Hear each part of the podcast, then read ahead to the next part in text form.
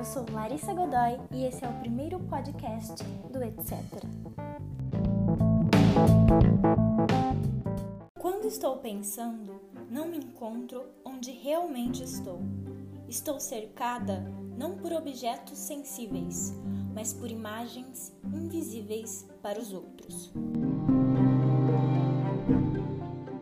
Essa é uma frase da Hannah Arendt, do livro A Vida do Espírito, e mostra a visão que essa filósofa possui sobre o crescimento intelectual. Interessante, pois o ser humano em específico é um organismo que demora para se desenvolver.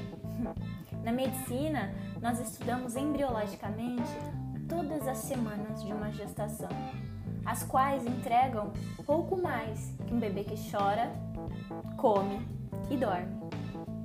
As nossas capacidades cognitivas demoram a ganhar autonomia e o nosso sistema educacional demanda tempo. Eu, por exemplo, nesse momento em que falo, tenho dedicado 16 anos da minha vida aos estudos, porém ainda não estou nem perto do ápice da minha qualificação profissional. O que significa não só que a construção do sujeito na sociedade é complexa, como que a habilidade de pensar e imaginar exigem esforço. Isso porque elas vão além do ato de absorver dados aleatórios distribuídos nas mídias. Requerem decodificação e organização desses dados. Nesse quesito, o aporte tecnológico que está à nossa disposição pode não ser suficiente para nos induzir a pensar e imaginar.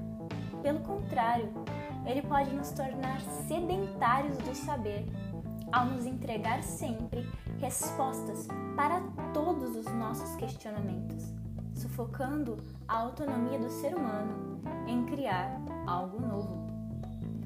A beleza do pensar e do imaginar está em gerar conhecimento.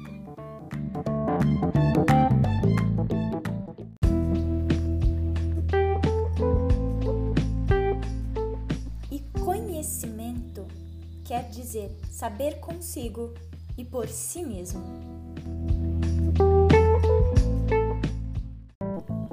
Logo, a beleza do pensar e do imaginar está em descobrir.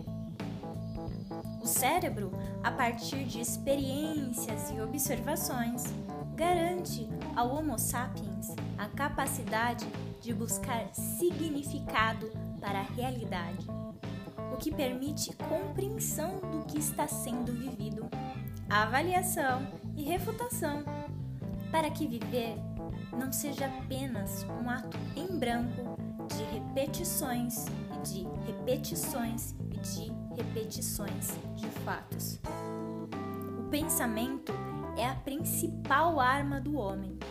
A partir dele, é possível criar aprendizado certificar validade coerência de fatos.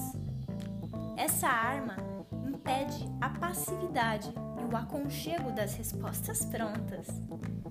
E sendo assim, ele exige a mobilização de uma bagagem intelectual para a construção de algo significativamente novo para o mundo.